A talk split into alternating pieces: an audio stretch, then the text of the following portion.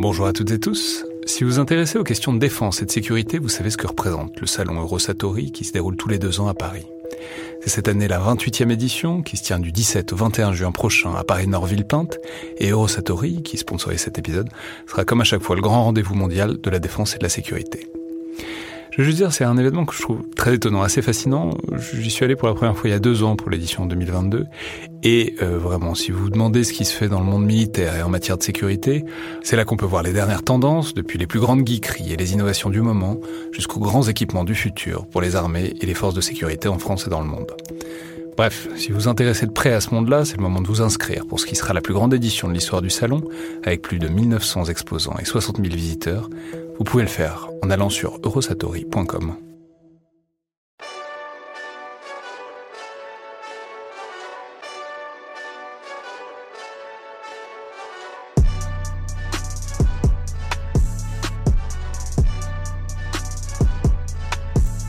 Bonjour à toutes et tous et bienvenue dans le Viseur pour ce deuxième numéro de la déclinaison narrative du collimateur en partenariat avec l'école de guerre. J'en profite pour remercier tout le monde de l'accueil fait au premier épisode. On est évidemment ravis que ça vous plaise et que ces histoires trouvent un public intéressé.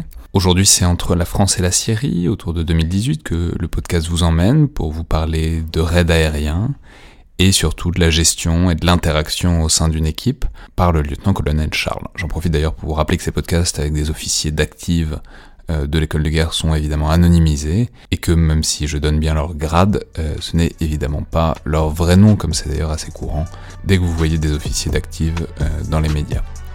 Bonne écoute à tous et à mardi prochain.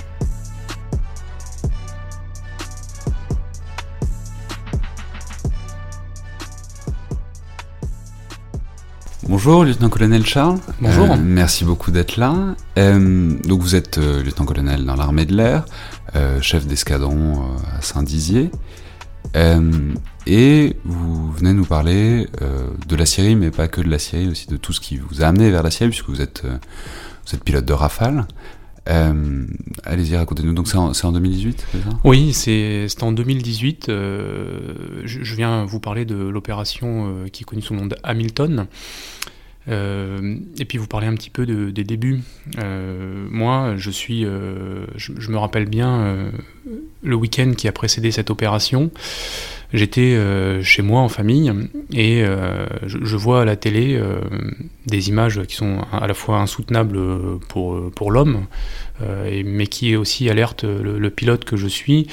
Et, et je me dis, bon. Ah, donc ces, ces images, c'est des attaques chimiques en Syrie C'est des attaques chimiques en Syrie. Et de la part du régime de Bachar al-Assad Tout à fait, euh, sur des populations civiles elle réveille en moi euh, des, des, Donc ça, on va juste rappeler qu'il y y, a, il y a eu plein d'épisodes de ça, il y a eu les lignes rouges de président Obama, etc. etc. Mais 2018, euh, disons, c'est la fin d'un certain processus, quoi. Voilà, pour, pour, pour, euh, pour, pour, expliquer le contexte, euh, lorsque le, président de la République, Emmanuel Macron, a reçu le président Poutine à, Versailles en juin 2017, il a, tracé une ligne rouge sur l'utilisation d'armes chimiques euh, par le régime de, Bachar al-Assad euh, contre des civils euh, en Syrie. Et à partir de ce moment-là, à Saint-Dizier, nous, nous, avons commencé à travailler sur les options qu'il était possible, les options militaires, euh, que, que, nous devions être en mesure euh, de, de, fournir. Euh, c'est ça, c'est à partir du moment où, le, où on dit qu'il y a une ligne rouge, il faut ensuite qu'elle ait des dents. Quoi. Il faut la matérialiser finalement. Et donc, on a travaillé pendant ces quelques mois à différentes options sur ce qu'il était possible de faire, pas seulement nous, hein, avec d'autres. Et puis euh, ce jour-là, euh, finalement, moi ça me rappelle quelque chose, c'est euh, j'étais déjà à Saint-Dizier en 2013 lorsqu'il y avait failli avoir une réponse française et américaine à une précédente attaque chimique, et, j'ai vu les similarités, c'est-à-dire l'attaque chimique, le, la façon dont ça a enflé dans les médias, les images et les réactions politiques qui ont suivi. Et du coup, vous n'êtes pas dit, en voyant ça, bah, ça va faire comme la dernière fois, ça va pas, ça va pas aboutir? Enfin, tu vois, qu'est-ce que vous vous dites quand vous voyez ce truc-là C'est presque trivial, mais vous dites, euh, ça y est, c'est pour moi. Vous vous dites, euh, ma, on sait pas. Ma première réaction, très franchement, bah, ça a été de. C'est assez basique ce que je vais vous dire, mais ça a été de mettre mon téléphone, de monter le son de mon téléphone, parce que c'était le soir, et je me suis dit, je pense qu'on va me rappeler cette nuit. Et bien m'en a pris parce que j'ai effectivement été rappelé dans la nuit. Donc, mais pour vous dire, non, j'ai tout de suite senti que la décision qui avait été, en tout cas la, ligne rouge qui avait été tracée au mois de juin, euh, serait, euh, serait respectée. Donc j'ai monté mon téléphone, puis j'étais réveillé dans la nuit, et euh, bah, je suis euh, retourné euh, sur la base, et puis j'ai appelé tous les gens qui étaient nécessaires à, monter. Parce que du coup, dans, pendant la, préparation, vous saviez que ce serait pour vous, votre escadron, s'il y avait quelque chose? Oui. C'était déjà localisé comme ça, quoi. Oui, la, la répartition des rôles avait déjà été faite, des gens avaient été identifiés pour, pour préparer la mission, et des responsabilités avaient déjà été données. Donc euh, c'est pour ça que c'est l'escadron qui a été appelé, et pas seulement moi, hein, mais l'escadron qui a été appelé dans la nuit, parce que c'était nous qui devions lancer euh, le, process, euh, le travail. Encore une fois avec d'autres, mais voilà, donc c'est parti comme ça. Et donc bah, on se retrouve dans la nuit ou au petit matin à être plusieurs, à monter et à commencer à travailler. Alors travailler, c'est euh, déjà euh, rassembler euh, le renseignement, rassembler la documentation, rassembler des choses qui sont à la fois évidentes à la fois compliquées, la météo, voir qui est présent, qui n'est pas présent, qui va être affecté à telle tâche, et, puis, et puis se déroule comme ça une journée qui est à la fois stressante et à la fois un petit peu dans l'attente parce que euh, c'est le départ euh, du, finalement du coup, où il y a encore euh, même si on, sait ce qu'on veut à la fin, les modalités de, mise en œuvre sont encore se discutent sans doute à haut niveau et on, travaille énormément.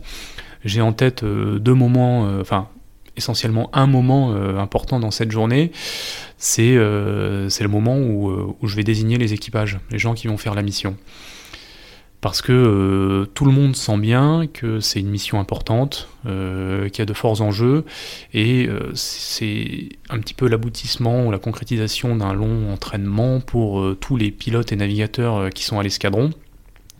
Et les gens veulent en faire partie, les gens veulent faire partie de cette mission qui s'annonce à la fois euh, dangereuse mais importante. Euh, c'est finalement la matérialisation de, sacrifices et d'années de sacrifices et de travail et d'entraînement. Et puis, euh, il n'y a, pas, a pas tant d'avions que ça. Oui, c'est ça, il y, en a combien qui... Il y, a, cinq, y a cinq rafales. Donc, ça fait pas tant de monde que ça, pour un escadron. Voilà. Donc, et il y a combien de personnes dans l'escadron? Pour un escadron dans lequel vous avez environ 50 personnes.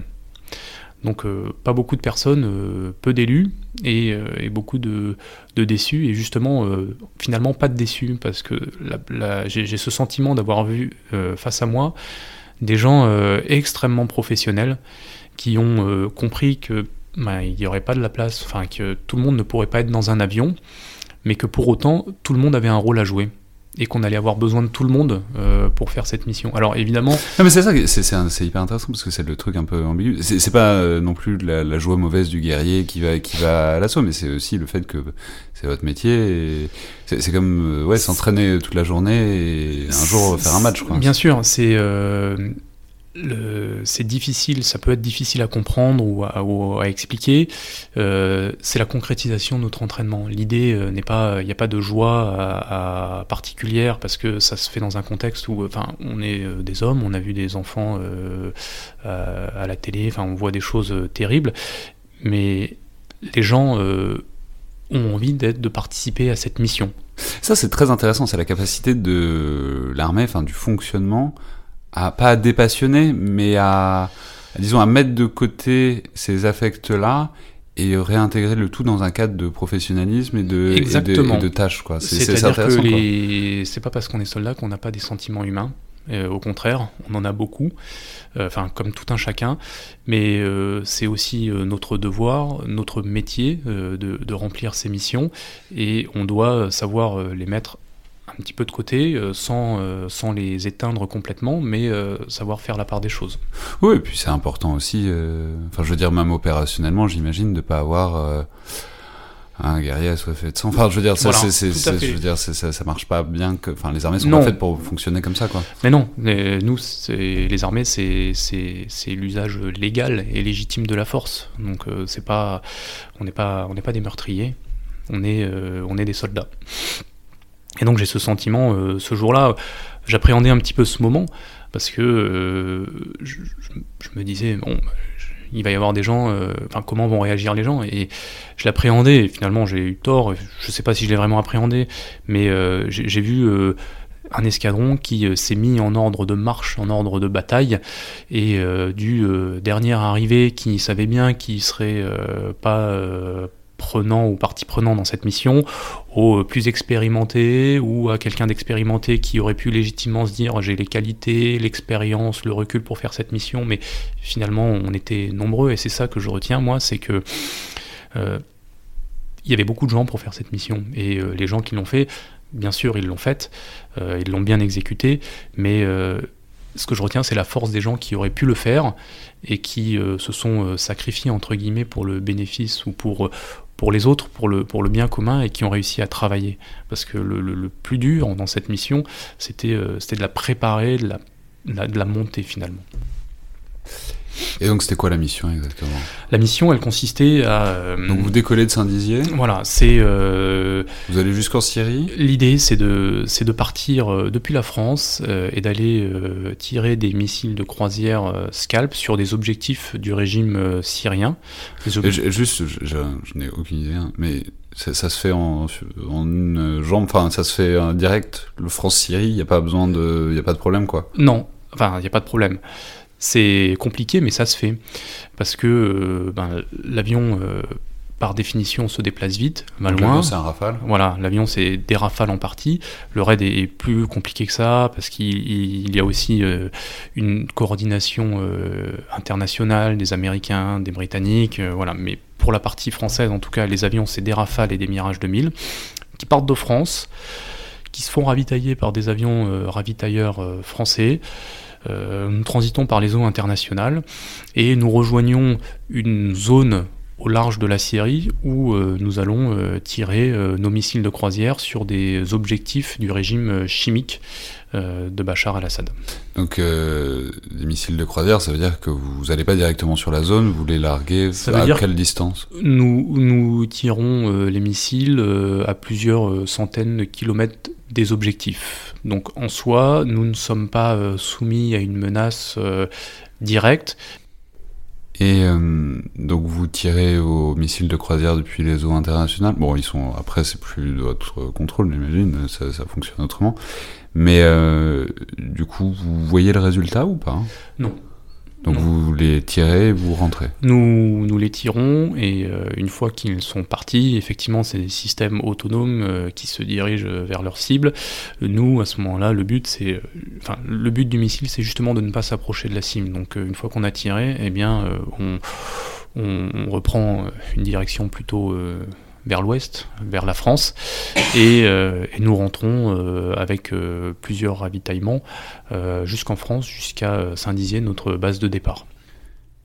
Et quand vous rentrez, vous regardez? Enfin, vous, vous avez d'ailleurs des reports, des, des, rapports, des retours. Enfin, je veux dire, comment est-ce que vous... Parce que ça doit être frustrant. Enfin, pas frustrant, mais ça doit être... même si vous savez que tout est bien fait pour votre partie, vous tirez un truc, vous savez pas où ça part après Absolument.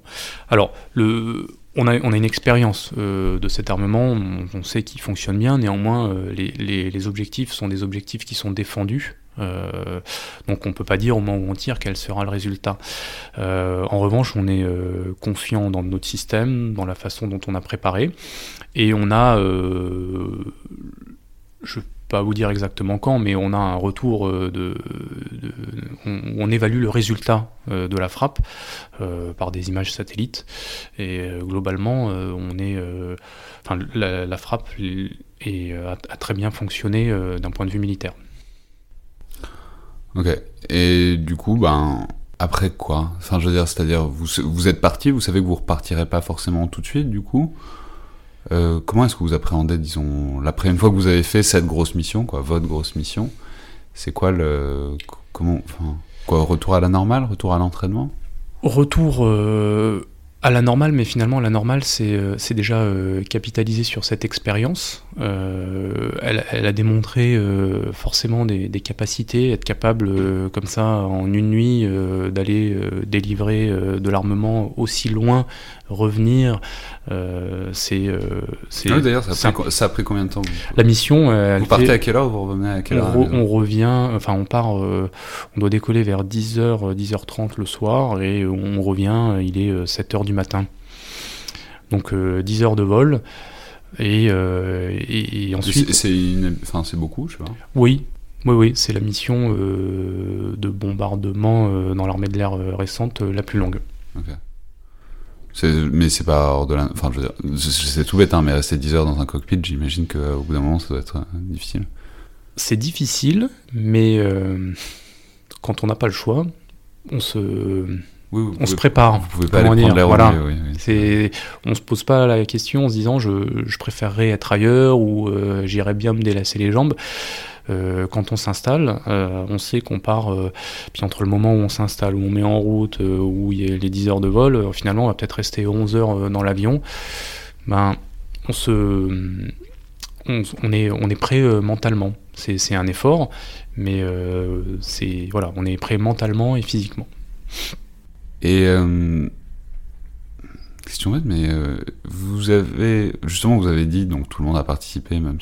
Mais du coup, vous avez quand même un truc euh, particulier avec les quatre, enfin les neuf autres personnes qui étaient avec vous? Oui, oui, oui. enfin, il y a, y a, forcément une, un lien d'amitié ou la, la, sensation, enfin le, le sentiment d'avoir vécu quelque chose d'un petit peu alors exceptionnel c'est peut-être beaucoup dire, mais euh, qui sort un petit peu du, cadre normal de ce qu'on avait vécu. Pour, je pense que pour chacun d'entre nous, euh, certains sont encore euh, dans les forces, donc je ne sais pas s'ils revivront des choses pareilles, mais pour la plupart d'entre nous, c'est la mission à la fois la plus difficile, la plus importante, euh, la plus longue évidemment, mais c'est pas c'est pas en ça qu'elle est euh, qu'elle est particulière. C'est vraiment euh, l'importance de la mission, les enjeux, celle qui nous a sans doute demandé le, plus d'engagement physique et moral.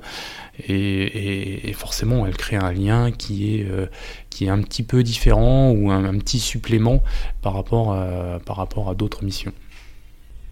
Merci beaucoup, colonel Charles. Merci à vous. Hi, I'm Daniel, founder of Pretty Litter. Did you know cats tend to hide symptoms of sickness and pain? I learned this the hard way after losing my cat, Gingy. So I created Pretty Litter, a health monitoring litter that helps detect early signs of illness by changing colors, saving you money and potentially your cat's life. Pretty Litter is veterinarian developed, and it's the easiest way to keep tabs on your fur baby's health right at home. Go to prettylitter.com and use code ACAST for 20% off your first order and a free cat toy. Terms and conditions apply. See site for details.